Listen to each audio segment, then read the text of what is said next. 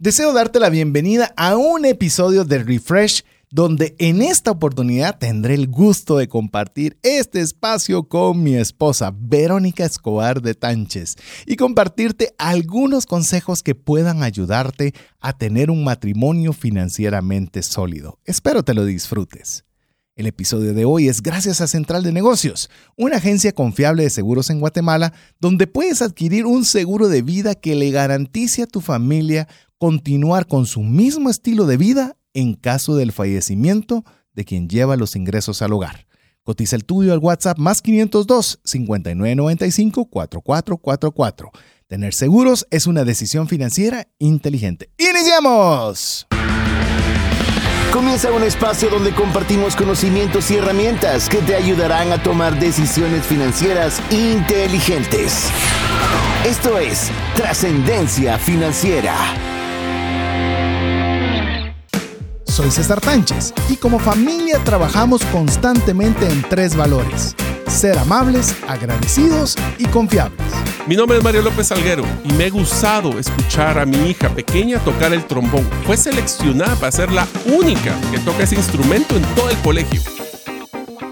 Hola, te saluda César Tánchez y como siempre es un verdadero gusto poder compartir contigo un espacio más de trascendencia financiera, un espacio donde queremos agradar a Dios con la buena administración de los recursos que Él nos provee para poder tener suficiente para nuestra familia, nuestros deseos, nuestros gustos, pero también que sobreabundemos de tal forma que podamos compartir con una mano amiga. Queremos darte la cordial bienvenida.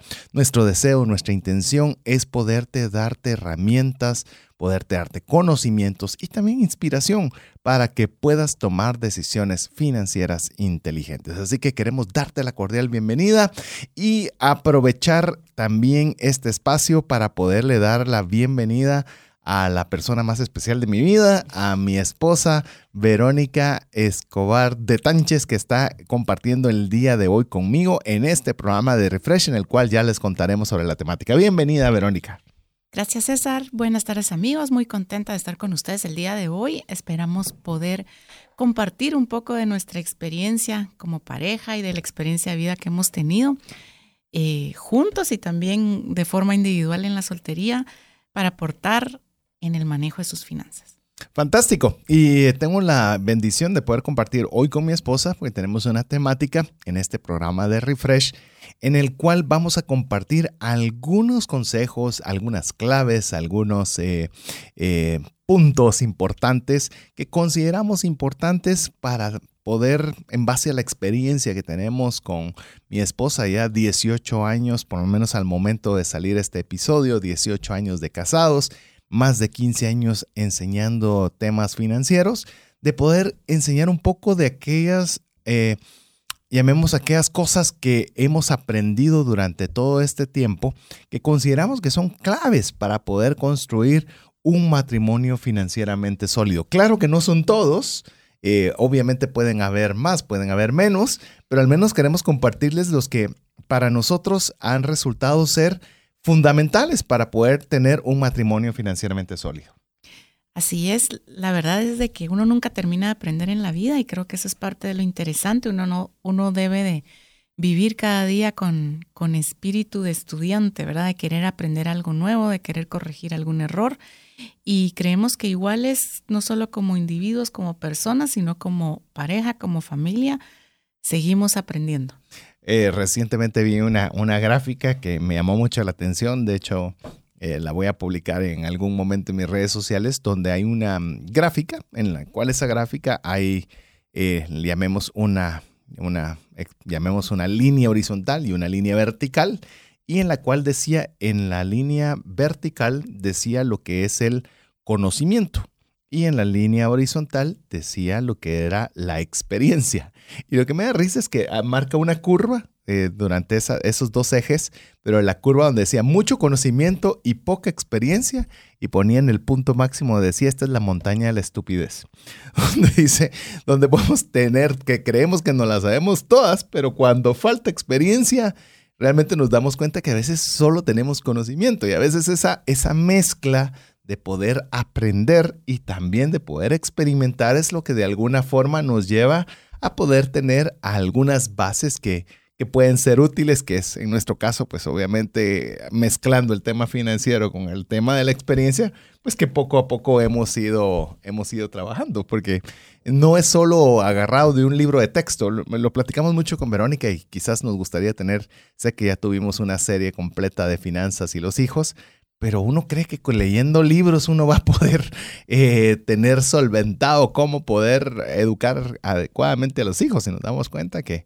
no solo es conocimiento, sino buena parte es, es poner en práctica cada uno de los conocimientos de la mejor forma posible y aprovechar la experiencia. Así es, definitivamente de nada sirve leer si no se pone en práctica, de nada sirve aprender algún término nuevo si no llegamos a ponerlo en práctica. Así es, así que bueno, vamos a conversar con ustedes sobre eh, estos consejos que tenemos preparados para ustedes el día de hoy, pero previo a iniciar con cada uno de estos consejos, queremos poner un poco de contexto, un poco de estadística, porque creemos que conversar este tema es importante. Queremos contarles un, vamos a tratar estos consejos de una forma muy expedita, muy didáctica, muy, en base a mucha experiencia. Y también, como nosotros tenemos un fundamento cristiano como pareja, pues también vamos a incluir pues aquellos eh, pasajes bíblicos que creemos que pueden serles útiles para poder fundamentar cada uno de estos conceptos que vamos a platicar. Sin embargo, ¿qué te parece, Verónica, si compartimos algunas de las estadísticas que hemos podido recopilar de Estados Unidos, que es quien tiene la mayor cantidad de data eh, que podemos referirnos sobre la importancia de por qué tenemos que manejar adecuadamente las finanzas cuando estamos en el matrimonio?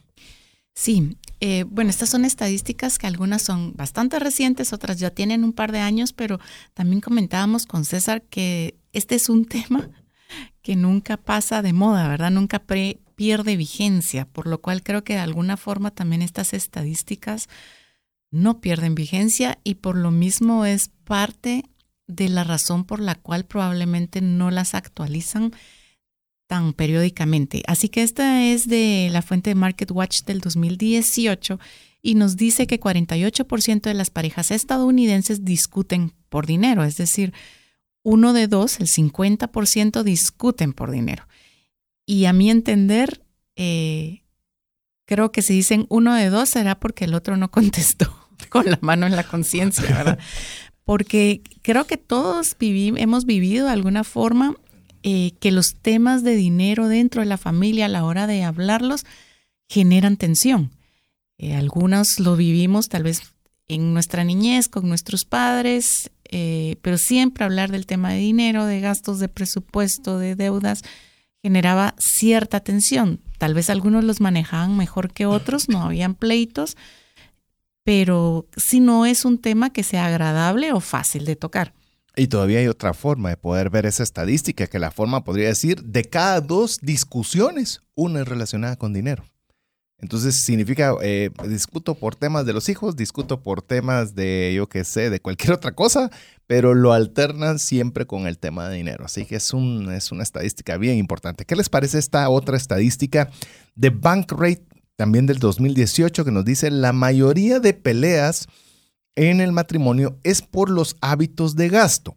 El 60% dice que la otra persona gasta demasiado o que es demasiado tacaña.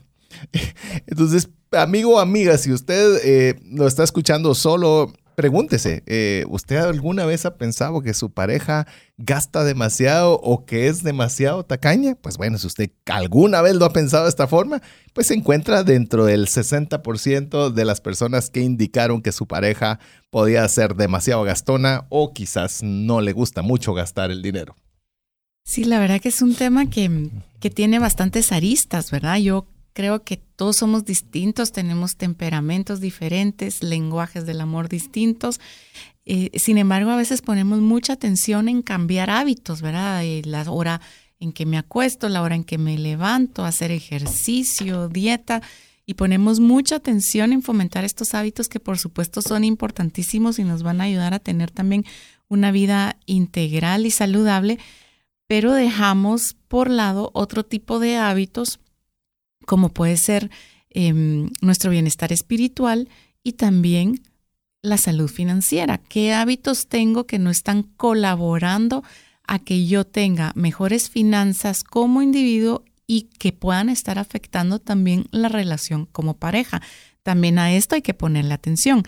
Em, creo que sin transgredir de alguna forma el diseño original que tenemos cada uno, porque todos somos distintos, eh, alguien puede decir, me, gusta muchísimo el tema para mí, hablar de dar regalos, es mi lenguaje del amor. Para otro puede ser el servicio y entonces a lo mejor no es tan gastón, ¿verdad? Pero... Bueno, nosotros pongámonos de ejemplo. Verónica le gusta mucho agradar a las personas, que siempre lleva algo, siempre está tratando de dar. Y yo soy lo opuesto, yo podría parecer ser tacaño. Yo realmente no gasto mucho, casi no gasto nada de mí y trato de gastar lo menos posible en la mayor cosa, la mayoría de cosas que se pueda. Entonces, no es de pretender que una cosa es la buena y la otra está en la equivocada, sino que tenemos eh, diseños diferentes y lo importante es que nosotros lo reconozcamos y que no se vuelva, como lo dice la estadística, una forma de ataque, de decir, sí, pero lo que pasa es que ella es muy gastona, sí, lo que pasa es que él es muy tacaño. Y ahí comenzamos a generar ese tipo de conflictos. Y también ponemos etiquetas que a lo mejor no son, porque digamos, tú no eres tacaño. Lo que pasa es que de verdad no se te pasa, pero ni por la más remoto momento en la mente, a lo mejor sería bueno tener un detalle o llevar un regalo en una situación social X, ¿verdad? Eh, pero no es con ninguna maldad, ni mucho menos. Simplemente no se le ocurre. Porque a ti sí se te ocurre y a mí no se me ocurre. Y qué bueno que yo no tenga que ir cada vez que eso pasa a preguntarte. Yo te cuento, hice tal cosa o tomé tal decisión, porque si no es, ah, ok. Tal vez en algunas me diría sí, dale, y en otras me decía, voy a pensarlo. Ah, y todavía estaría esperando, ¿verdad? Entonces, es un poco también de conocernos, de respetarnos con las individualidades que tenemos pero también si reconocemos que no hay hábitos o costumbres que están siendo saludables para nosotros, eh, proponernos cambiarlos, ¿verdad? Sí, otra estadística que queremos compartirles de Journal Family Relationships, eh, también del 2018, como que el 2018 se dedicaron a, ver los temas eh, de matrimonios, no sé por qué, pero mucha de la estadística más reciente está 2018, dice los desacuerdos financieros, oiga bien, predijeron el divorcio con más fuerza que otras áreas problemáticas. Es decir, quienes tenían desacuerdos en cómo usar el dinero era el principal indicador de un divorcio. Imagínate, qué tremenda esa estadística. ¿ah? Sí, bastante dura. Yo creo que el, cualquier discusión puede llevarte a palabras hirientes y ataques tal vez innecesarios, pero pues en el calor de la pelea decimos cosas que a lo mejor no son correctas o no sabemos controlarnos y lamentablemente muy relacionado con eso está el tema del dinero, que además no en todos los casos es fácil de resolver y por lo tanto complica mucho más em, el que pueda buscarse una solución práctica, rápida, respetuosa para ambas partes. Eh, otra estadística similar nos la da marriage.com, esta sí es del 2021 y nos dice la falta de compatibilidad en el ámbito financiero causa cerca del 41% de los divorcios. Y esa compatibilidad financiera, más que ver si soy compatible o no con mi pareja en el tema del dinero, es cómo estamos nosotros poniendo las reglas claras del uso del dinero en la mesa. Porque, como bien lo decía Verónica, esas discusiones y nosotros eh, hemos procurado, porque hemos, eh, hemos cometido aciertos, pero también hemos cometido unos errores difíciles y uno de los que tratamos conscientemente de trabajar en conjunto es que nosotros procuremos que si vamos a decir algo, que puede lastimar a la otra parte, lo pensemos muchísimo y no lo saquemos de nuestra boca, porque ya una vez, que es algo que se los enseñamos también a nuestras hijas, una vez salió de nuestra boca, no hay forma de regresarlo. Y muchas veces parte de todas esas palabras que pueden ser hirientes, que pueden afectar la unión matrimonial e incluso causar divorcios, es aquello que nosotros insultamos o nosotros profesamos de una forma tosca y dura, de nuestra boca y mucho de ello proveniente por discusiones financieras. Sí, la verdad que a mí esta estadística me parece como una forma muy diplomática de explicar que el 41% de los divorcios es la causa de problemas financieros como tales, sin, sin adornarlo, porque ¿qué es compatibilidad financiera? Eso es demasiado ambiguo, ¿verdad? Es como que dijera, no, la falta de compatibilidad de caracteres, de todos somos distintos, Y eso lo sabemos desde el momento en que compartimos eh, como amigos, como pareja, en grupos y aprendemos a respetarnos con nuestras diferencias, aciertos, desaciertos, virtudes. Y defectos. Y defectos. Incluso, tal vez, Verónica, con lo que estabas diciendo, amigo, amiga, eso es, ¿sabe, ¿sabe cómo lo veo yo? Es cuando usted, por ejemplo, va a jugar un juego, cualquier juego que sea, y usted dice, ¿quién gana? No lo sé. No hay reglas.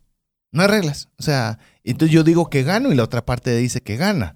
Y, pero ¿cómo sabemos de veras cómo, cómo debo actuar o cómo debo caminar? No sabemos. ¿Por qué? Porque no hay reglas. Y las reglas son lo que hacen o lo que dictamina, por ejemplo, si usted está jugando fútbol y usted sabe que gana el que mete más goles. Ah, ya sabe cuál es la dinámica. Ah, sí, pero no se puede salir de la parte que está marcada de la pelota. Tiene que estar siempre dura. Y comienza a haber una serie de, de reglamentos que permiten que las partes puedan saber que están jugando. Y en el tema del matrimonio, y es por eso que nosotros queremos compartirle algunos de los consejos, quizás no nos va a dar tiempo de abarcarlos todos y si nos dobla el brazo, quizás eh, promovemos alguna actividad en la cual podamos compartirle en detalle esto, eh, pero nosotros muchas veces no hablamos del tema de dinero. Por ejemplo, ya hablamos en el caso que Verónica ella le gusta ser detallista y, llevar eh, algunos detalles y nos invitan a un lugar. Yo no, a mí no se me ocurre eso. Yo soy más reservado con el uso del dinero. Verónica es un poco más eh, amplia en el uso del dinero. Eso no significa que eh, uno de los dos estemos malos, sino cuál va a ser la norma sobre la cual nos vamos a manejar, sobre la cual nos vamos a dirigir, qué funciona bien para nuestro matrimonio. ¿Cómo podemos nosotros, en base a los consejos que le vamos a dar, que usted lo converse con su esposa, con su esposo, de ver cómo eso puede aplicar para cada uno de ustedes para tratar de evitar esas fricciones financieras. No que las va a erradicar, porque eso hasta el momento yo no conozco a nadie que las haya evitado y ya nunca más tenga un problema financiero con su pareja, pero al menos las va a ser más leves o menos frecuentes. Sí, creo que como personas deberíamos todos o aprender a vivir bajo ciertos principios, ¿verdad? Que son los que deben de gobernar nuestra vida. Y lo mismo es en el tema de, naturalmente del matrimonio, los principios en nuestro caso que somos cristianos, pues naturalmente vamos a ir regidos por los principios bíblicos y las ordenanzas que Dios ha puesto para nosotros en la Biblia. Y de la misma forma existe para las finanzas, ¿verdad? En su sabiduría Dios dejó ya todo escrito y lo que es complicado a veces es llegar a la acción de la puesta en práctica del gran manual que él nos dejó, ¿verdad? Definitivamente. Así que si quieren, ya con estas estadísticas que hemos conversado con usted, que creo que nos sientan bien la base para ver la importancia que necesitamos de tener eh, llamemos unas finanzas saludables para que tengamos un matrimonio financieramente sólido. Y esto no estoy diciendo que, que los dos estén o como pareja estén financieramente con abundancia, o porque esto usted puede tener un matrimonio financieramente sólido en momentos difíciles y podría tener un matrimonio débil financieramente con abundancia. Entonces ahí es donde nosotros queremos compartirle estos consejos que puedan ayudarle a que primero prevalezca esa unión que Dios hizo entre usted y su cónyuge. Y que el dinero sea algo que ayude a poder tener lo suficiente para el hogar, para poder compartir lo que ha sido la misión de trascendencia financiera y que no sea la razón primordial para poder obtener ese efecto destructivo sobre el matrimonio. Y bueno, los principios que vamos a compartir son naturalmente enfocados al tema financiero, tomando en cuenta que las bases y los principios como pareja hay otros programas en Ilumina, en el Camino, donde hablan del tema familiar y hablan del principio de pareja o de los principios que vamos a aplicar en la buena relación con nuestra pareja, pero partiendo nosotros el día de hoy de que definitivamente es indispensable que haya respeto y confianza. Usted en el día a día, en su trabajo, si está con un equipo de trabajo y delega algo a un compañero o a alguien de que le reporta a usted, usted no le va a decir, ok, eres encargado de hacer esta actividad y desarrollar este evento, pero por favor, cada vez que tomes una decisión, regresa. Sí, me pregunta. Entonces no está delegando. Si usted va a delegar, va a aprender a, proceder en base a confianza. Y yo creo que la confianza es crucial. Pero bueno, vamos con el primero de los consejos que queremos compartir con usted el día de hoy para tener un matrimonio financieramente sólido.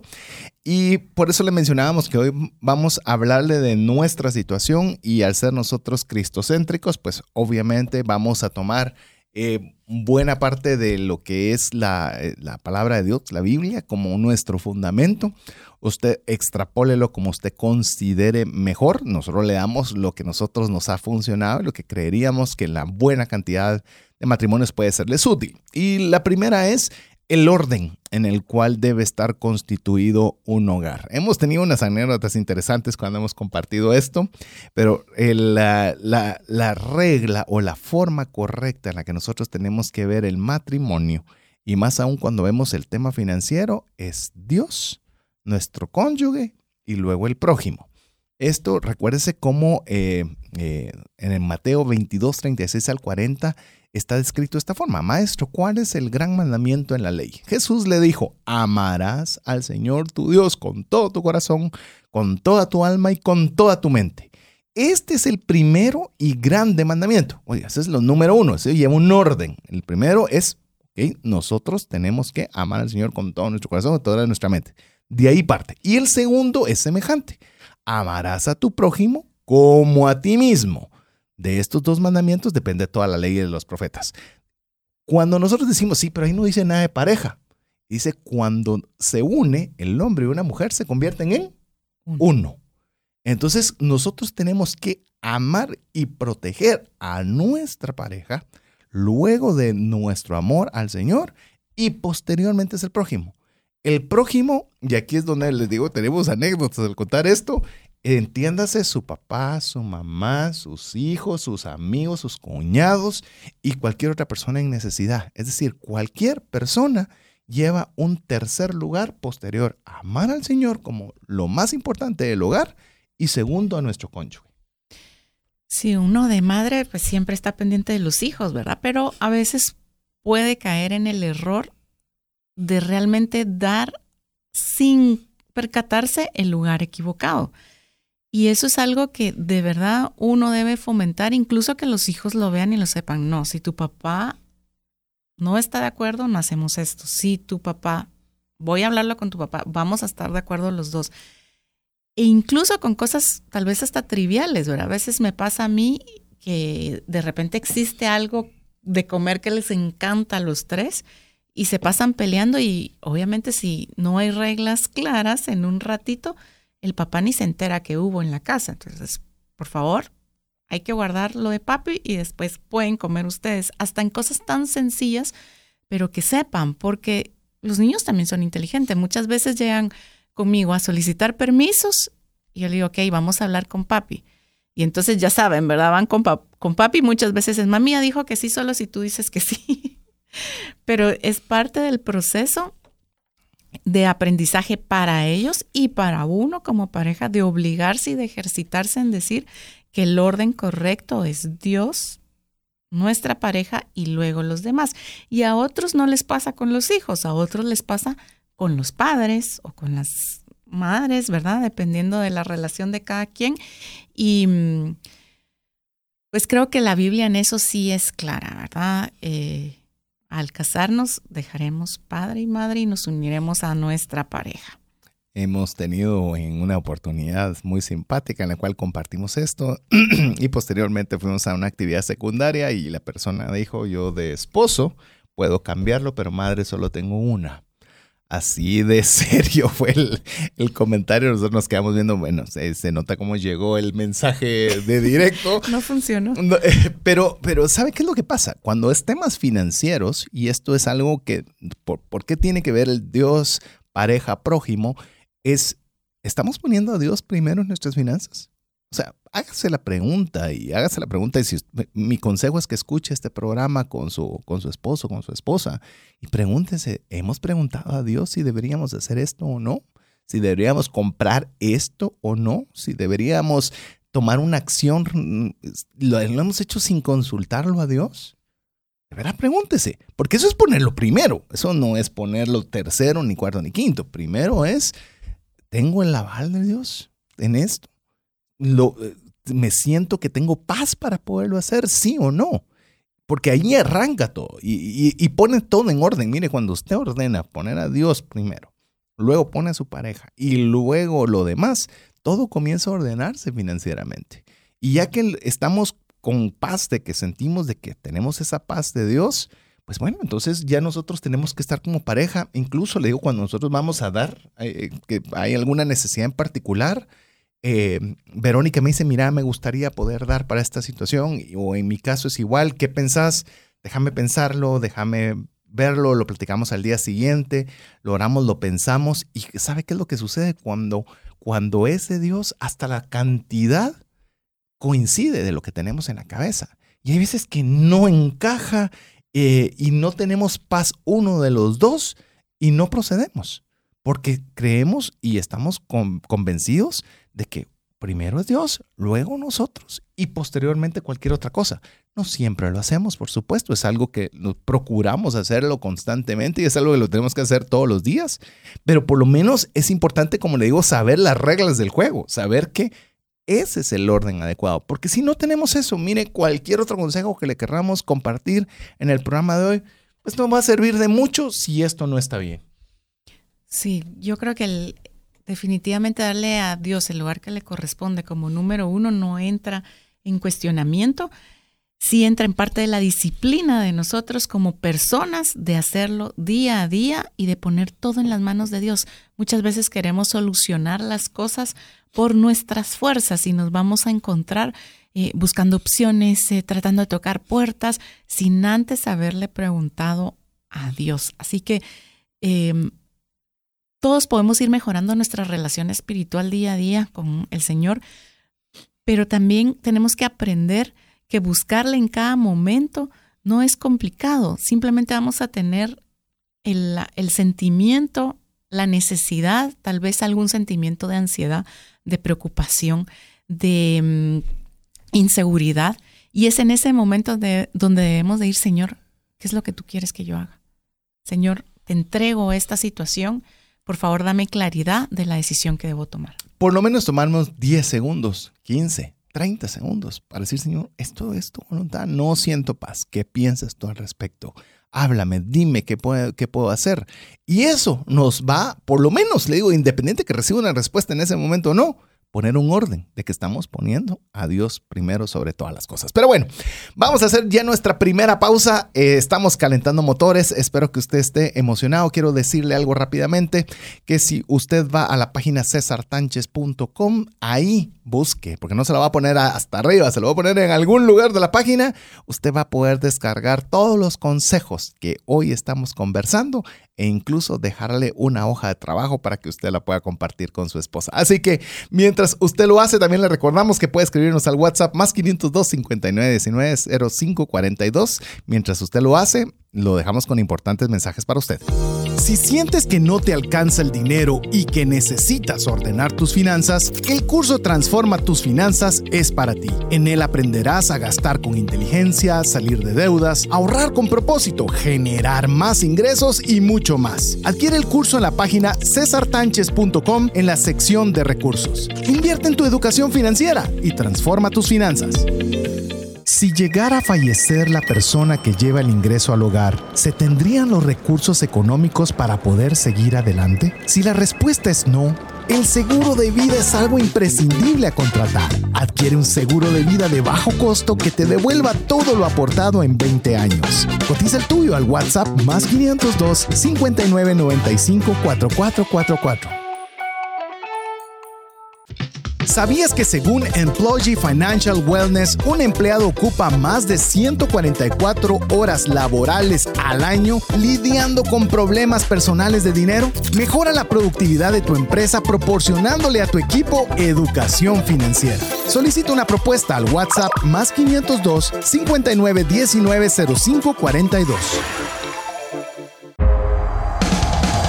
contenido de este programa te genera valor, compártelo en tus redes sociales. Trascendencia financiera.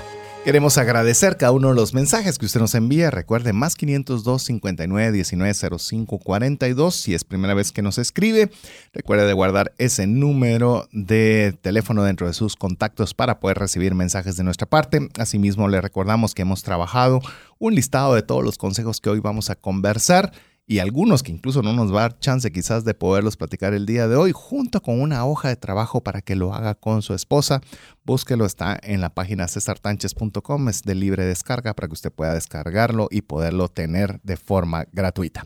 Estamos conversando de algunos consejos que creemos que son importantes para poder tener un matrimonio financieramente sólido.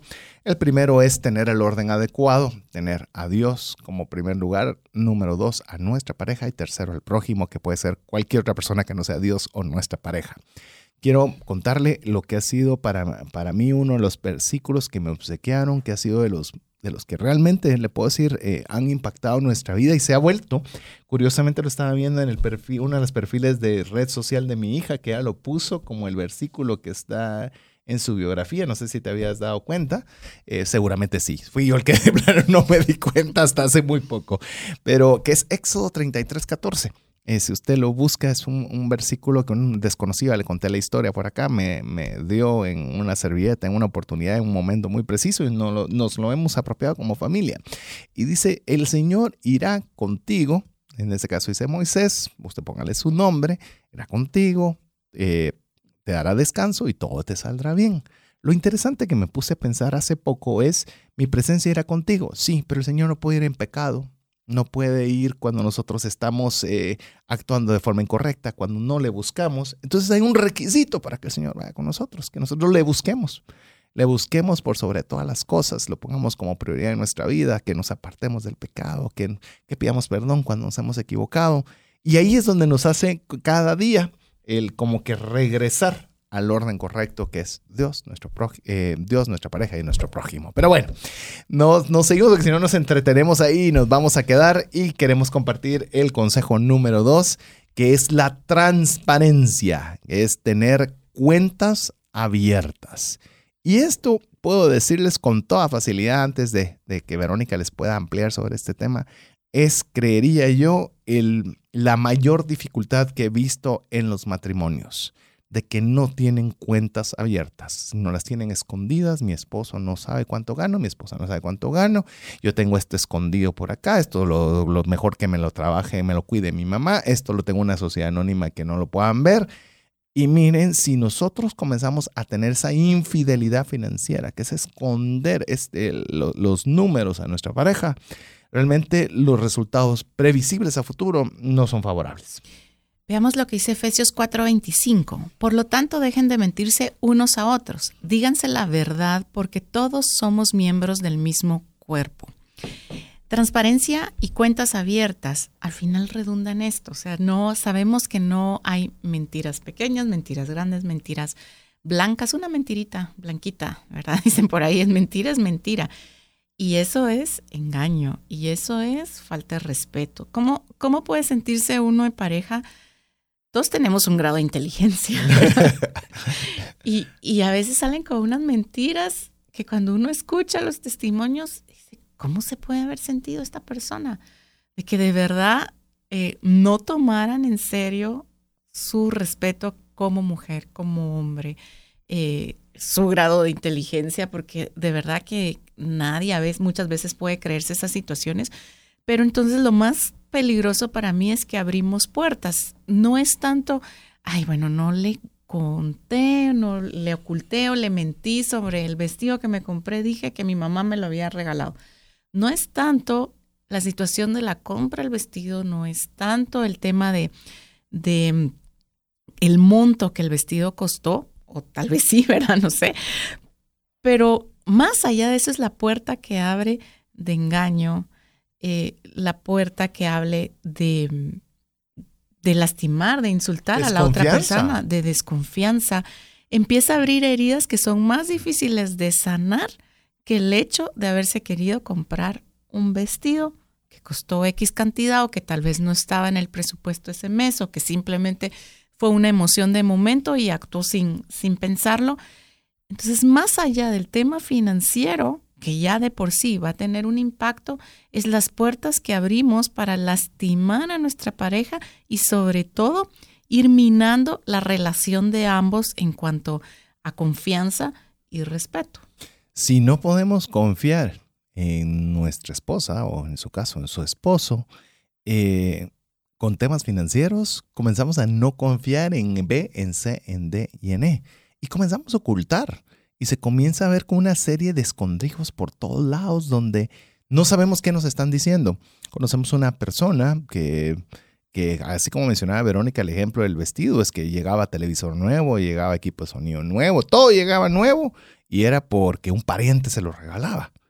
Y, pues conocemos a esta pareja y, llegamos a pensar, el esposo no es tonto, pues, o sea, no es tonto. Seguramente sabrá que no todo proviene de este familiar y, y ha de ser feo sentirse engañado, ha de sentirse, pero como no se puede probar o a veces no queremos ocasionar problemas discutiendo, comenzamos a tener este tipo de problemas. Y, le voy a contar, porque por eso quería que con Verónica tuviéramos este programa, porque nosotros, por ejemplo, todas nuestras cuentas eh, tenemos firma ambos. Todas las cuentas, todas las tarjetas de crédito tenemos adicional. Eh, lo he dicho de, únicamente de broma, pero le digo el día que Verónica se enoje conmigo, ni abogado necesita. Pues porque no todo tiene acceso a lo poco o lo mucho que haya podido generar o hemos podido generar, lo tenemos en conjunto. Y eso yo cuando lo comento con hombres, pues se les cambia la cara, así como, ¿qué estás haciendo? ¿Estás loco? ¿Qué te pasa? Pero a mí me da paz, me da paz, me da tranquilidad y cuando hay abundancia estamos contentos juntos y cuando hay escasez, pues la sufrimos juntos, ¿verdad? De, de, ver cómo podemos eh, mejorar la economía de casa. Pero es algo que le puedo decir, amigo, amiga, si usted no lo ha hecho, no es de que usted venga en shock y empiece y genere un torbellino en casa. Vaya despacio, pero es algo que por, por, eso es que es importante que usted descargue esa hoja de trabajo. Es algo que usted debería trabajar en pareja y que lo deberían discutir, lo deberían hablar para poder tener esa tranquilidad, porque lo contrario, les digo, es como tener eh, algo desagradable escondido en casa, que usted no sabe en qué momento va a salir y va a causar estragos. Y ojo que decimos transparencia, no estamos necesariamente hablando de cuentas mancomunadas o de la forma en que lleva cada quien sus finanzas. Es, es conocimiento y comunicación, ¿verdad? Yo creo que otra vez, si todos somos distintos y hay quienes les gusta llevar la agenda escrita, ¿verdad? Con lapicero y hay otros que la llevan electrónica y hay otros que no usan, eh, es imposible que vengamos y digamos, mire, lleve sus cinco sobrecitos, seis sobrecitos, ya no me acuerdo cuántos eran, pero no, a todos les va a funcionar los sobrecitos, ni a todos les va a funcionar las cuentas mancomunadas. Y es más, hay familias que por orden, tradición o disposiciones eh, paternas y de mm, herencias, manejan las figuras, figuras legales como sociedades anónimas para mm, administrar las propiedades y los recursos. No va a haber, no hay forma que allí haya en una pareja una cuenta mancomunada.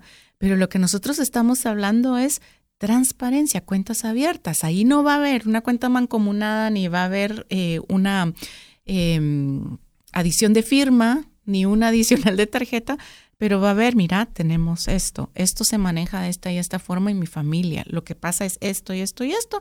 Y bueno, hay situaciones que uno puede cambiar y otras que no, ¿verdad? Pero lo importante es que exista una transparencia y una buena comunicación. Sin lugar a dudas. Y esto estamos hablando de la economía, y es bueno que lo mencionó Verónica, la economía propia de la pareja, del matrimonio, porque también pueden ser propiedades o cosas que están de los padres.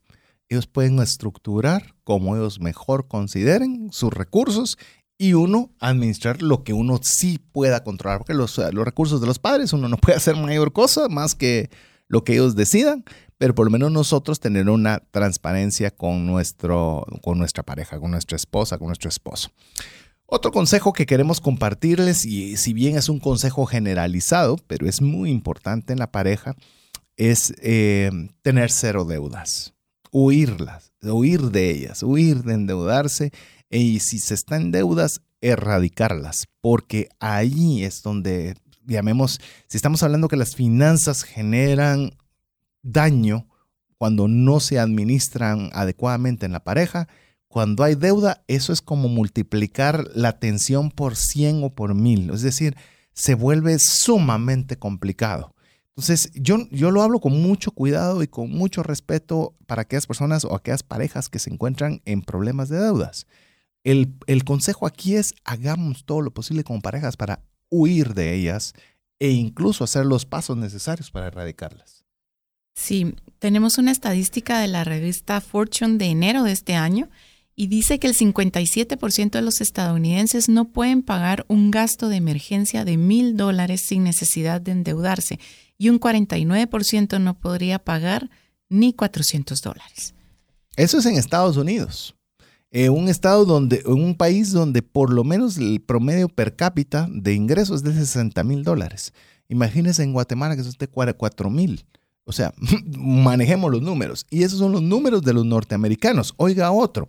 Los estadounidenses, eh, depende cuando usted escuche este programa, porque lo, va a poder escuchar en podcast en cualquier momento, pero por lo menos a la fecha en la cual estamos eh, comentando esto, los estadounidenses están a nada de tener un trillón de deuda en tarjeta de crédito de acuerdo a la Reserva Federal en el cuarto trimestre del 2022. No sabemos cuándo vamos a tener la, estadística actualizada, pero imagínese usted casi o más, en, dependiendo cuándo lo escuche, de un trillón de dólares en deudas de tarjetas de crédito en Estados Unidos.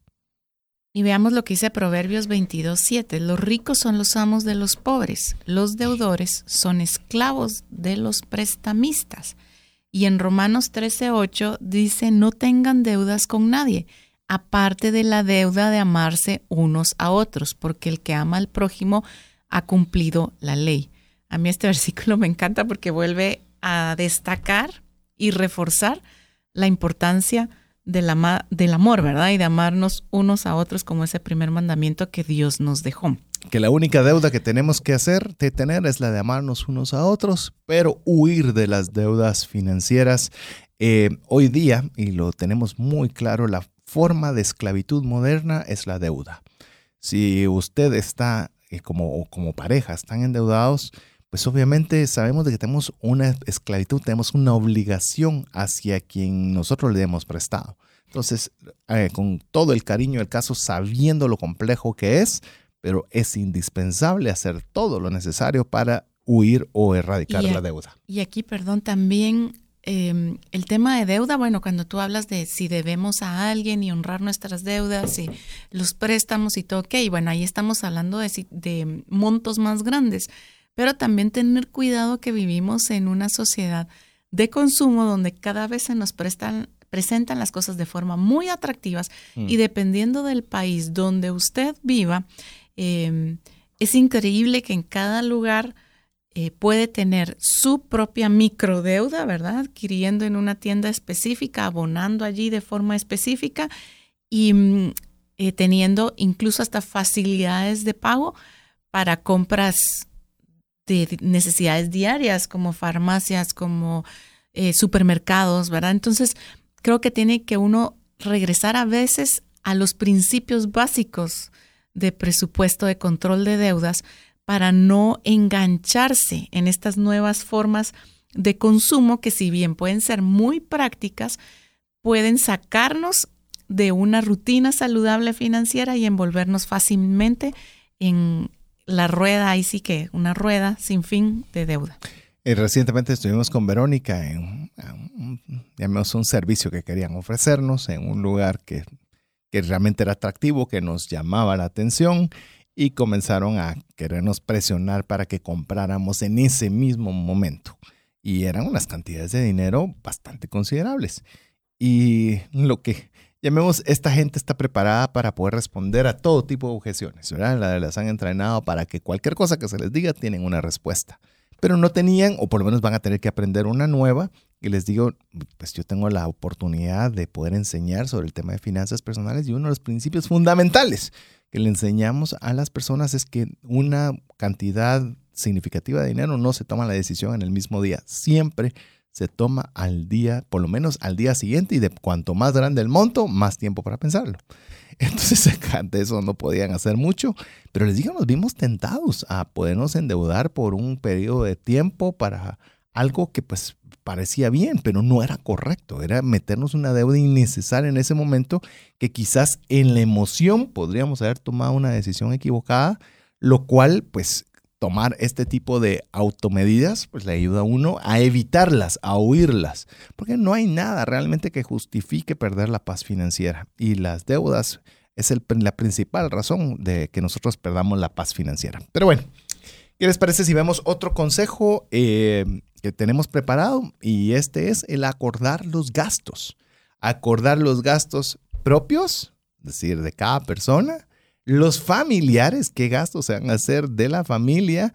Y ojo, la familia, estamos hablando incluso la familia, eh, la familia papás, mamás, si en caso nosotros tengamos eh, o estemos aportando para nuestra familia, y eh, los discrecionales, es algo que puede generar ruido. ¿Qué discrecional? Es decir, hay cosas que yo no debería decir y que son permisibles para tener un matrimonio financieramente sólido?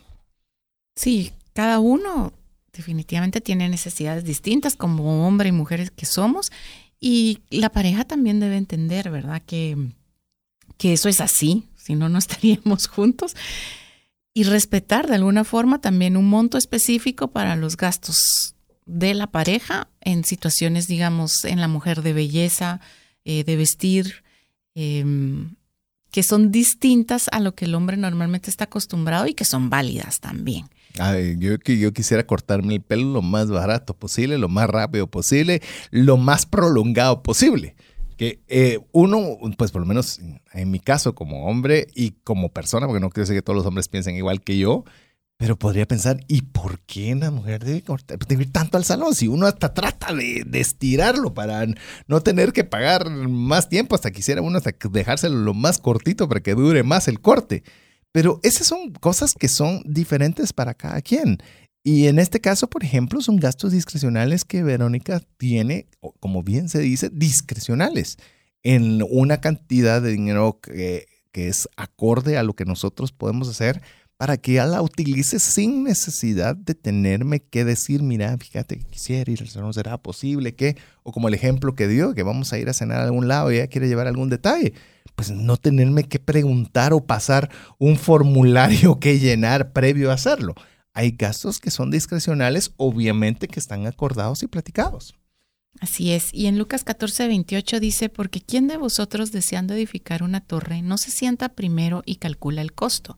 Para ver si tiene lo suficiente para terminarla. Imagínense la, la sabiduría que hay detrás de esto. Esto básicamente se refiere a tener un presupuesto. Y ya desde entonces acá nos habla la palabra sobre cómo vamos a empezar a construir algo o a gastar por gastar si no conocemos ni siquiera si tenemos los fondos suficientes para poder hacerlo. Y antes de que ah, avances con el siguiente, porque sé que quieres compartir otro par de versos más bíblicos, quiero decirles a las parejas que están por casarse y a las que están casadas y están mm, comenzando a hacer el paso de la transparencia, es conversen sobre los gastos de familia, de cada una de las familias. ¿Ustedes están apoyando económicamente a sus padres? Eh, ¿Su esposa está eh, apoyando económicamente a sus padres? ¿Qué cantidades están haciendo? ¿Están ambos de acuerdo con esas cantidades? ¿Qué pasa si alguno de los cónyuges deja de tener ingresos porque ya no trabaja, porque no tiene trabajo, por lo que fuere? ¿Están de acuerdo que la otra parte asuma esa, esa cantidad de recursos? Eh, les digo, todo lo que estamos conversando hoy no son temas que necesariamente podemos abarcar tan rápidamente en un programa de radio, pero sí son temas que vale la pena sentarse y conversarlos.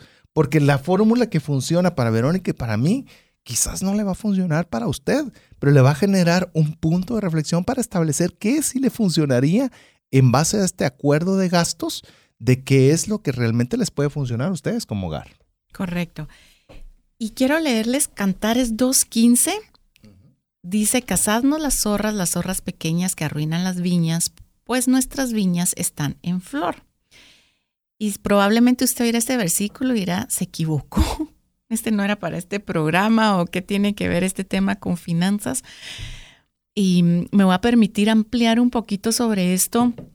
Me gusta mucho este versículo porque no solo es acordar gastos eh, propios, familiares, discrecionales y tener un monto, sino es también la responsabilidad de cada quien en el manejo de cada uno de los montos acordados. Y en este caso, em, al investigar el tema de las zorras pequeñas, debemos saber que estas zorras pequeñas son las más peligrosas para los viñedos, porque como son pequeñas, no alcanzan em, la rama para robar el fruto, sino que lo que hacen es que se trepan en la rama para comer y al hacerlo rompen la rama. Y entonces con eso no solo se llevan la uva, sino que impiden que esa rama, al estar rota, dé nuevos frutos. Y entonces podemos pensar en esas zorras pequeñas de nuestras finanzas como los pequeños gastos innecesarios que podemos hacer mes a mes. A veces eh, se nos va el dinero y, o, gastamos y decimos, no, este mes viene bajita la, el estado de cuenta de la tarjeta de crédito y cuando lo abrimos decimos, no, esto está mal, me clonaron la tarjeta.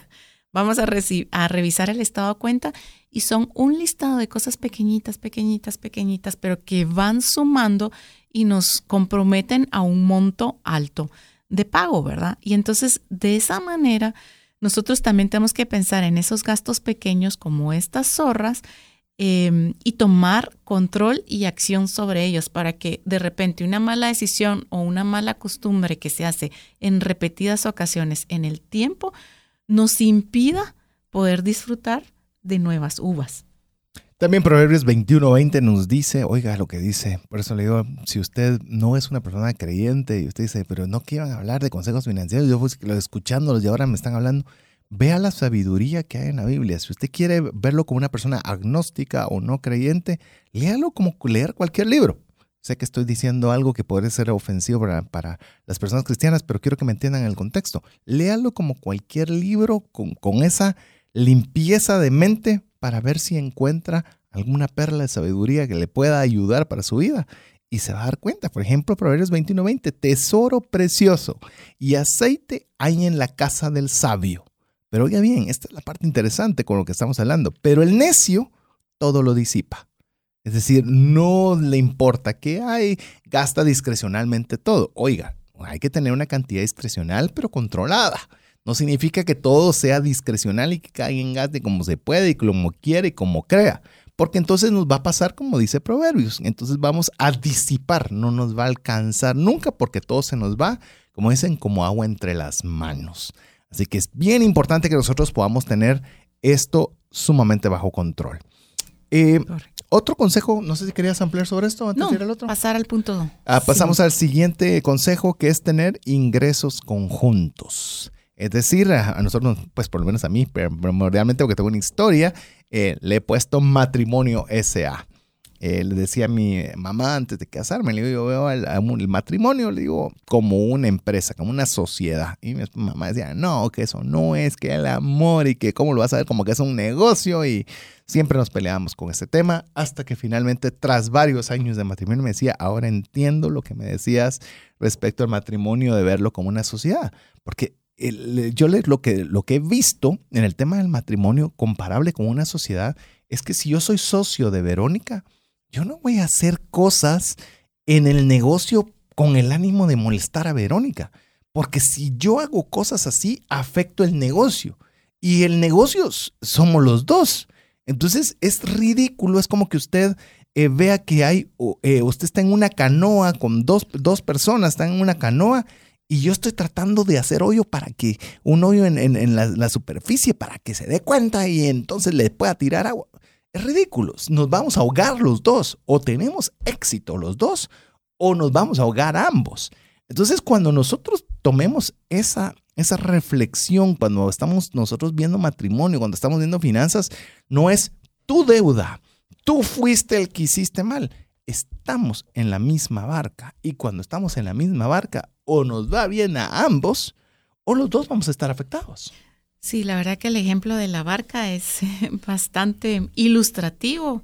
Recientemente hicimos kayak con nuestras hijas y tocó ir en contra de la corriente y bueno, mi hija pequeña eh, era primera vez que lo hacíamos juntas y creo que primera vez que lo hacía ella así en mar abierto y, y estaba venía dando con su mayor esfuerzo como podía. Yo le explicaba, no, si tú remas de un lado, yo remo de otro y no vamos sincronizados, no vamos a avanzar y peor contra la corriente. Y, y de alguna forma así toca a veces en el matrimonio. Contra la corriente sentimos que estamos atravesando valles, pruebas y si encima de todo cada quien va por su lado, es mucho más desgastante, no vale la pena. Además, en Eclesiastés 4, 9, 10 y 12, que lo estuvimos comentando anteriormente cuando hablamos de la transparencia también, dice, mejores son dos que uno porque tienen una buena recompensa por su trabajo, porque si caen, el uno levantará a su compañero, pero hay del solo que cae y no hay otro que lo levante. Y si alguno prevalece contra uno, dos le resistirán y cordón de tres dobleces no se rompe pronto. Entonces, de nuevo, la posición de Dios como el primer lugar en nuestras vidas, luego la confianza, transparencia y comunicación con nuestro cónyuge, somos la misma empresa, no vamos a, lastimarnos, ¿verdad? Uno a otro, sino buscar el bien común y entender como bien común que realmente em, el tema financiero no hace o no dice o no define la persona que es mi esposo, ni define ni hace a la persona que es mi esposa, que es la esposa. Cada quien tiene atributos distintos y fue creado por Dios como esa persona em, idónea para esta pareja con virtudes y sin duda con un propósito divino para hacer las cosas que Dios les ha encomendado hacer. Entonces, es apoyarnos, no es minimizarnos y es entender también que a veces uno está arriba, otro está abajo y luego en otras ocasiones otro va a estar arriba y que alegre cuando los dos estemos arriba y, todo esté caminando bien para ambos. Pero por eso dos son mejor que uno para apoyarnos. Así es, así que vamos a hacer una nueva pausa recordándole que usted puede ir a cesartanches.com y ahí buscar dentro de la página, no va a estar tan fácil, se lo voy a poner ahí algo complicado para que tengan que encontrarlo y ahí va a encontrar todos los consejos que estamos compartiendo el día de hoy y una hoja de trabajo para que usted se siente con su cónyuge a poderlo trabajar. Recuerde también que nos puede escribir al WhatsApp más 502 59 19 05 42 y mientras usted lo hace, lo dejamos con importantes mensajes para usted. Una sola enfermedad puede acabar o destruir considerablemente el patrimonio que te ha tomado una vida construir. No permitas que eso suceda y contrata un seguro de salud que te permita tener acceso a los mejores hospitales del mundo y con cero deducible en hospitalizaciones en Guatemala. Solicita una cotización al WhatsApp 5995 4444. Si sientes que no te alcanza el dinero y que necesitas ordenar tus finanzas, el curso Transforma tus finanzas es para ti. En él aprenderás a gastar con inteligencia, salir de deudas, ahorrar con propósito, generar más ingresos y mucho más. Adquiere el curso en la página cesartanches.com en la sección de recursos. Invierte en tu educación financiera y transforma tus finanzas. ¿Deseas aprender a invertir en criptomonedas y no sabes por dónde iniciar? El curso Realizando tu primera inversión en criptomonedas te guiará desde cero hasta realizar tu primera inversión. No necesitas experiencia o conocimiento previo. Adquiere el curso en herramientasprácticas.com e ingresa el código Bitcoin Economics para poder obtener 5 dólares de descuento. Apliquemos juntos el APC de trascendencia financiera. ¿Qué significa APC? Aprender, practicar y compartir. Queremos agradecerle cada uno de los mensajes que usted nos envía al WhatsApp más 502 59 19 05 42. agradeciéndole, usted puede escribirnos desde saludarnos, algún comentario, sumar algún consejo que usted crea o diferir también de opinión con respeto, es bienvenido.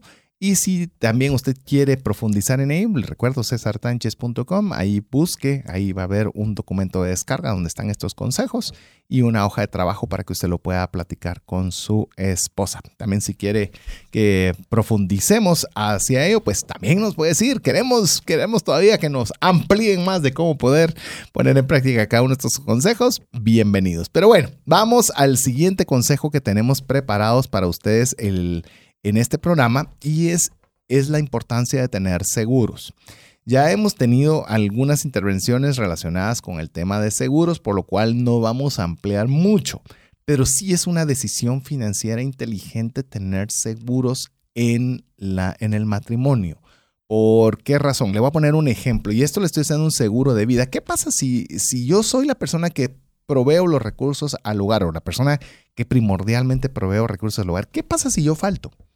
¿En qué posición dejo a Verónica? ¿En qué posición dejo a mis hijas? ¿Será que ellas van a poder salir adelante si yo no estoy generando recursos? Sí, pero es que usted dijo que hay que depender del Señor. Sí, hay que depender del Señor y hay que ser prudente. Por algo me encanta la, la, analogía que hace Salomón de las hormigas, donde dice que durante el verano recogen su alimento para que cuando haya invierno ya tengan alimento suficiente. Esto es igual. Cuando las cosas se pongan difíciles, nosotros podamos tener esa protección de que si yo no estoy, yo no estoy, digamos, me pasa algo a mí, los recursos sigan llegando a casa. Por eso es bien importante y eso lo recalcamos que el tener seguros es una decisión financiera inteligente, tener vida, salud, bienes, importantísimo. Sí. A mí en esta parte del seguro de vida me gustaría también recalcar, tal vez hay alguna persona joven que nos escucha y que a lo mejor no se ha casado aún y dirá, pero yo seguro de vida no necesito, o por qué, o para quién realmente es mucho más prudente, más inteligente contratar un seguro de vida en juventud, donde va a ser más económico, donde el tiempo, donde en el tiempo el costo eh, va a subir muy poco, a lo mejor no le no cambie el monto que, que contrató de pago mensual.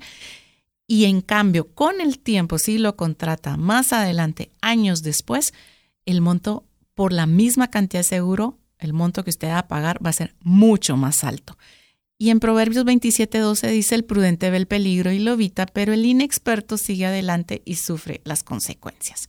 Así que la verdad es que si nosotros podemos ser prudentes, evitar el peligro y tenemos herramientas hoy en día que nos pueden apoyar en eso, es de sabios utilizarlas. Yo tengo una corredora de seguros, como sabrán los que ya tienen buen tiempo de, estarme siguiendo y si usted quiere que le, le puedan, le podamos dar alguna idea de seguros, escriba más 502 59 19 05 42 y le mandamos los datos para que usted pueda cotizar sus seguros. Eh, teniendo una corredora de seguros, sabiendo de la importancia, compartiendo de tema de, de educación financiera y todo lo que usted está escuchando, me recuerdo cuando estaba contratando el seguro médico. Yo le decía, Verónica, voy a contratar el seguro médico para ti y para mis hijas. Pero yo no. A mí si me pasa algo, me llevan a, la, a cualquier hospital público. No importa. Lo importante son ustedes. Y me dice Verónica, ¿y crees que nosotros vamos a permitir que eso suceda? Vamos a tener que ver qué vendemos y qué hacemos por, por ponerte un hospital. Y eso que yo vendo seguros. O sea, para que usted se cuente, yo puedo pensar, no, si yo no importa a mí, que me lleven a tal lugar. Eso es mentira. Mire, la preservación de la salud y de la vida es instintivo. Nosotros lo tenemos configurado. Entonces, a veces, ah, por llevarnos las de, de que mm, macho man, eh, resulta que no. Y me hizo recapacitar rapidito y ahí me tiene a mí metido entre la póliza. Así que, así que por favor vean el tema de los seguros. Pero también, eh, como le digo, esto ya lo hemos conversado y seguro conversaremos más a detalle. Y si no, ya le digo, pregunte sus preguntas, haga sus preguntas específicas al más 502 59 19 05 42. Pero queremos compartirle otro consejo más, que es todos en la pareja, ambos somos responsables, pero uno es el encargado de administrar. Cada uno tenemos Em, diferentes habilidades y por lo mismo no van a ser los dos las personas ideales para la administración. Sin duda va a haber alguien que tenga mejor capacidad, más habilidad o que sea algo que le guste hacer, mientras que al otro no le guste para nada. O no pueda. O no pueda. Paréntesis, solo con lo que dijo Verónica, eso no exime que ambos son responsables. Es decir, alguien se va a encargar en el día a día, pero los dos somos responsables de la economía de casa. Por ejemplo, yo no sé ni, bueno, hasta, hace poco fui a un supermercado, no me gustan los supermercados, no quiero ir a los supermercados, me pesa ir a un supermercado, pero Verónica me pidió algo. Y fui a traer lo que sea que me pidió y yo digo, ¡ala! ¡Qué caro está esto! ¡Ala! Y esto costaba hace X, costaba tal cantidad y ahora cuesta un montón más. Entonces me di cuenta cuando pues cuestionábamos los temas de cuando nos llegaban las cuentas, de ver cuánto se había gastado en el supermercado, comprendí de que realmente hasta mucho estaba haciendo Verónica en ver cómo jugaba con los números para poder tener lo que estábamos acostumbrados en casa con los costos y los incrementos de costos que se estaban dando. Sí, en 1 Pedro 4.10 dice, cada uno, según el don que ha recibido, ministrelo a los otros como buenos administradores de la multiforma, multiforme gracia de Dios. Es decir, cada quien tiene un don diferente, un talento diferente. Entonces, ¿quién administra? El hombre. Puede ser la mujer.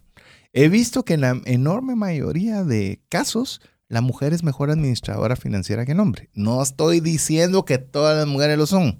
O sea, no me lo, no me lo extrapole. Pero sí le puedo decir que veo una tendencia, quizás porque la mujer tiende más hacia la seguridad, de tener mejor cuidado los recursos de lo que a veces los hombres que creemos que podemos irnos contra viento y marea y qué nos importa. Eh, a veces eso puede jugarnos en contra, pero determine quién es el que debería administrarlo, aunque ambos seamos responsables. Y bueno, como tú dijiste, al final es ambos responsables, ¿verdad? Uno lo ejecuta, pero al final, al ser responsables, son responsables de los aciertos y los desaciertos. No, es que tú tuviste la culpa, es que tú lo hiciste. Matrimonio S.A., recuérdese, estamos en el mismo barco. Otro consejo. Eh, para decisiones financieras mayores, se recuerda que le dijimos que no tome las decisiones financieras mayores en el momento, sino al menos se dé un espacio. También el consejo cuando hablamos de matrimonios financieramente sólidos es que en montos grandes debe haber consenso total. Si los dos no está, alguno de los dos no está de acuerdo, no se toma la decisión. Sí, pero lo que no se toma la decisión. Claro, usted es su propio hogar, usted puede tomar su propia decisión, pero le decimos lo que a nosotros nos ha funcionado. En cierta ocasión, le he contado quizás alguna vez anterior, eh, había una posibilidad de negocios importante con una persona que consideraba mi mentor en el área comercial. Y para mí eso era increíble. Iba a estar de socio con la persona que consideraba mi mentor. Y y le conté a Verónica para contarle la alegría de que eso sí iba a suceder. Y Verónica me dijo, no, no me gusta. No quiero, no, no quisiera que hicieras eso. Y yo le digo, dame una buena razón por la cual no lo deba hacer. Y me dijo, no la tengo, pero no me siento bien con eso. O sea, no me parece, bueno, y ya que no tiene una buena razón que darme, inicié ese negocio con esta persona y fue un fracaso rotundo. Pero sí, rotundo, de aquellos así no me tuvo que decir Verónica, ni siquiera te lo dije, pero ¿sabe qué sí aprendí? Que si los dos no estamos de acuerdo, es porque Dios tal vez le estaba poniendo algo a Verónica, porque no me lo podía explicar. dije, no lo vuelvo a hacer. Si Verónica no está de acuerdo en una decisión importante, no lo hacemos. Y se acabó. Y vivo en paz. O sea, y estoy tranquilo. Haz que era una oportunidad única que nunca jamás en la vida. Siempre van a haber oportunidades. Y prefiero tener la paz financiera en mi hogar que haber quizás ganado o perdido algo. Y a veces no nos sale, ¿verdad? Pero... Pero por lo menos nos sirve como regla de juego. Nos sirve como regla de juego. Al menos si no nos salió, estamos los dos en paz. Es que mire, la paz financiera y la paz en el hogar no se negocian. Y tal vez no salió, pero los dos estábamos tomados, de, de habíamos tomado la, la decisión en conjunto. Sí, sin estarnos tal vez mortificando con el hubiera o con esta vez no tenías la razón. Los dos no lo vimos y simplemente no se hizo. En Filipenses 2, del 3 al 4, dice, nada hagáis por contienda o por vanagloria, antes bien con humildad, estimando cada uno a los demás como superiores a él mismo. si es difícil en el día a día, eh, realmente uno dirá, bueno, eh, esto tal vez no es tan fácil llevarlo a cabo con todas las personas, pero en mi casa por supuesto que sí. Pero hay que ver en el momento de las decisiones financieras o de las discusiones, cuando cada uno cree tener la razón o cuando los ánimos empiezan a subir de tono, ¿verdad? Si esto es fácil, tener a cada uno como superiores a sí mismo. Pero vale la pena recordarlo y realmente como le hemos eh, comentado a lo largo de este programa, no decir cosas de las que luego nos podemos arrepentir. Un consejo más, y este consejo eh, lo decidimos con Verónica desde antes de casarnos y, ha sido algo que le, lo tenemos, tal vez llamemos, de todo lo que le hemos dicho, todos nos cuestan. Este quizás nos ha costado un poquito menos, que es tener experiencias sobre cosas. Muchas veces queremos tener tantas cosas que en la lucha continua de tener más cosas, nos perdemos la bendición de disfrutarnos como pareja y obviamente disfrutarnos como familia. Y nosotros tomamos la decisión de que nosotros íbamos a, a poder, a, a, que de una forma consciente íbamos a apartarnos al menos una vez en el año para poder compartir una experiencia juntos solos. A veces nos ha tocado, y es lo que hemos hecho, es de irnos a un hotel dentro de la misma ciudad de Guatemala, donde vamos a descansar, donde hay un restaurante sabroso que está ahí cerca y podernos desconectar de la vida cotidiana para poder estar nosotros juntos como pareja. Y lo hemos hecho de una forma consciente desde que estamos casados. Y he escuchado amigos muy cercanos que habían pasado 10, 12, 15 años que nunca habían salido solos. Y, eh, y puede ser su realidad. Pero lo que es bien importante es que a veces por la persecución de cosas siempre va a haber algo que tiene que perseguir. la colegiatura, el bono del colegio, el bono de la universidad, comprarle carro a su hija, eh, cambiarle. Siempre van a haber cosas.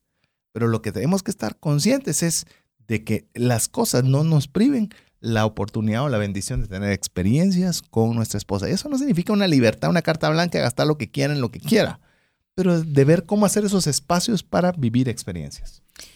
Mire este texto parafraseado del libro de Morgan Housel. La verdadera riqueza es la capacidad de hacer lo que anhelas, cuando quieras, con quienes amas, durante el tiempo que quieras. Esto no tiene precio.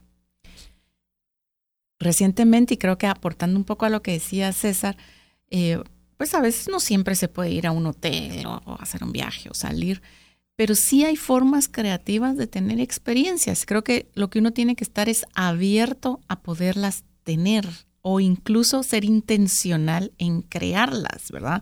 Eh, no se necesita mucho, puede salir a caminar a algún lado, tomarse una caminata al final de la tarde. Em, tal vez en nuestro país no hay tanta libertad en ese tipo, pero sí podemos encontrar los espacios donde hacerlos. No necesita usted tampoco gastar para crear esas experiencias. Recientemente tuvimos la oportunidad de estar en un lugar juntos. Em, ya había oscurecido esta, esta noche y había una fuente que estaba mm, bailando, moviéndose al ritmo de la música. Y mire, de verdad que fue súper linda la experiencia. No gastamos nada. Y al final paramos con otros amigos compartiendo casi que metidos dentro de la fuente como niños, disfrutando el momento a veces las cosas no se planifican y salen mejor que si usted las planifica y otras veces debe ser intencional para que la rutina no lo castigue. No todo requiere dinero. Y como le digo, nosotros somos vestidos normales y ahí nos vio quitando los zapatos y los, las calcetas eh, ahí o calcetines, metiéndonos a la fuente de descalzos, a y fue una experiencia fantástica y no nos requirió de nosotros. Es más, recordamos eso más que muchas cosas por las cuales sí pagamos. Así que experiencias sobre cosas. Vea lo que dice Eclesiastés 5.10. Quien ama el dinero jamás tiene suficiente. Quien ama las riquezas nunca recibe bastante. Y también esto es vanidad. Entonces no nos, no nos metamos en ese barco, en esa espiral de solo querer tener más, sino también nosotros poder disfrutar de nuestra esposa. Recuerden que estamos en esta tierra por un tiempo muy limitado, que puede tan limitado como Dios nos permita tener vida. Entonces, aprovechémoslo. Así es. Pasemos al siguiente consejo que es el ahorro. Y aquí creo que nunca ninguno de los dos nos vamos a cansar de decir ahorren, ahorren, ahorren Propónganse tener su fondo de emergencia de tres a seis meses, ¿verdad? De ingresos ahorrados para tener un fondo de emergencia.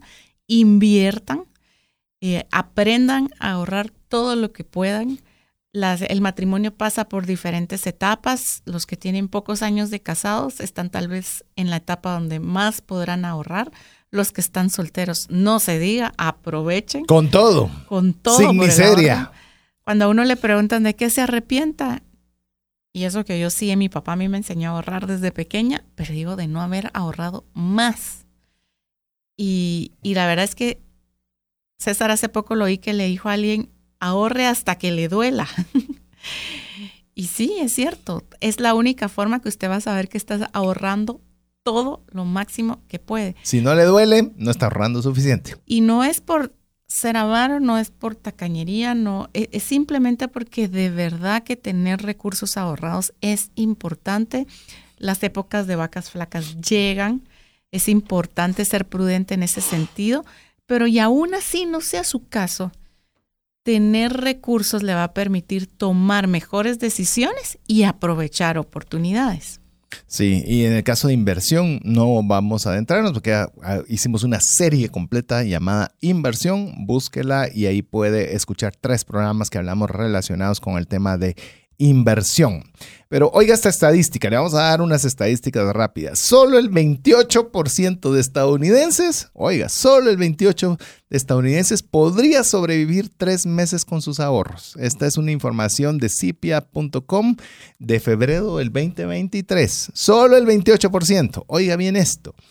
El monto promedio de ahorro, el 42% de estadounidenses tiene menos de mil dólares ahorrados. Imagínese, uno de los países eh, financieramente más grandes. Pero también, ¿qué dice la palabra de Dios al respecto? Que esto también es muy importante, lo voy a leer yo. Proverbios 13:11 nos dice, las vanas riquezas pronto se gastan.